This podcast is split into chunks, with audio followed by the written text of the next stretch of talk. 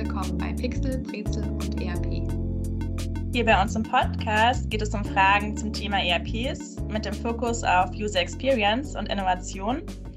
Und normalerweise laden wir hier GastexpertInnen ein und bringen euch in kleinen, verständlichen Infosessions die ERP-Themen näher. Aber für die Serie hier haben wir uns ein bisschen was anderes überlegt.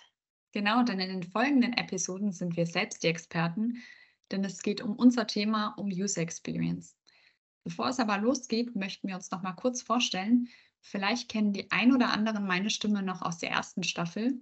Ich bin Marina Köberlein, Senior Business Consultant bei Bearing Point am Standort in Stuttgart und ich betreue Innovationsprojekte als UX und Positive UX Designerin und UX Lead im öffentlichen Sektor. Und neu mit am Start ist Christine. Hi, ich bin Christine Werle, UX Design Consultant bei Bearing Point am Standort Berlin. Und ich bin gerade auf Projekten im öffentlichen Sektor unterwegs und war davor auch bei einer Bearing Point Eigenentwicklung dabei. Und das könnt ihr von dieser Staffel erwarten. In der ersten Folge beschäftigen wir uns mit den Basics von User Experience Design. In der zweiten Folge wagen wir einen Blick in den Projektkontext und in der letzten Folge schauen wir uns den Themenbereich der positiven User Experience genauer an. Dann starten wir doch direkt rein.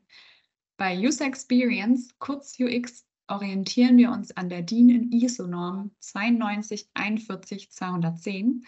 Dabei wird UX definiert als Wahrnehmungen und Reaktionen einer Person, die aus der tatsächlichen und/oder der erwarteten Benutzung eines Produkts, eines Systems oder einer Dienstleistung resultieren. Ja, die DIN-Norm klingt im ersten Moment bestimmt ziemlich komplex, aber ist wirklich essentiell. Das stimmt, denn dort lassen sich verschiedene Aspekte von UX ableiten. Und UX, das geht nicht ohne die Interaktion. Interaktion bedeutet immer, dass wir auch eine Person, also eine Nutzerin haben, die mit einem System, einem Produkt oder einer Dienstleistung interagiert. Und wie man schon am Namen User Experience hören kann, ist die Nutzerin dabei immer im Zentrum. Und deswegen heißt es auch menschenzentrierte Gestaltung.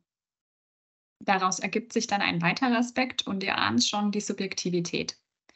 Das bedeutet eben die subjektive Wahrnehmung und Reaktion auf dieses System und bezieht sich nicht nur auf einen einzelnen Zeitpunkt, sondern eben auf eine Zeitspanne.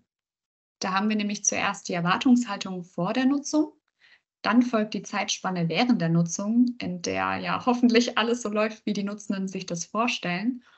Und zuletzt die Verarbeitung der Nutzung, in der die Nutzenden im besten Fall eine positive Bindung zum System aufbauen. Ja, wir alle kennen Systeme, in denen man klickt und wartet und klickt und vielleicht ein, zwei Umwege gehen muss, da sind die Faktoren der Usability dann nicht wirklich beachtet worden. Und dazu erfahrt ihr dann nochmal mehr in Folge 3.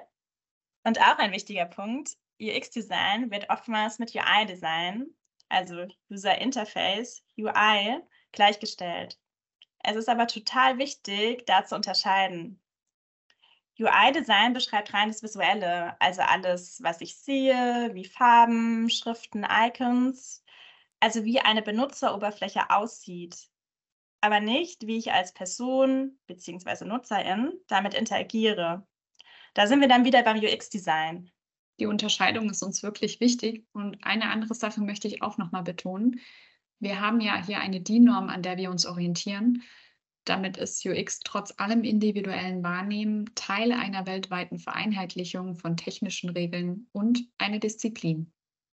So, jetzt kennt ihr die Basics des UX-Designs, aber wie sieht es jetzt alles in der Praxis aus? Damit ihr euch etwas darunter vorstellen könnt, kommen wir jetzt zu UX-Methoden und dazu gehen wir den Design Thinking-Prozess durch. Der besteht aus sechs Phasen, aus Empathize, Define, Ideate, Prototype, Test und zuletzt Implement. Und wir starten jetzt mit den ersten beiden Phasen, nämlich Empathize und Define. Da geht es erst einmal darum, NutzerInnen beispielsweise durch Interviews kennenzulernen. Und auf Basis der Interviews erstellen wir dann sogenannte Personas, die eine typische Nutzerin repräsentieren und die auch die Probleme oder auch Painpoints genannt der Nutzerin definieren. Danach folgt dann die Ideation-Phase und hier geht es darum, dass wir mit Hilfe von Kreativitäts- und Analysemethoden wirklich viele Ideen generieren um die Probleme der NutzerInnen zu lösen.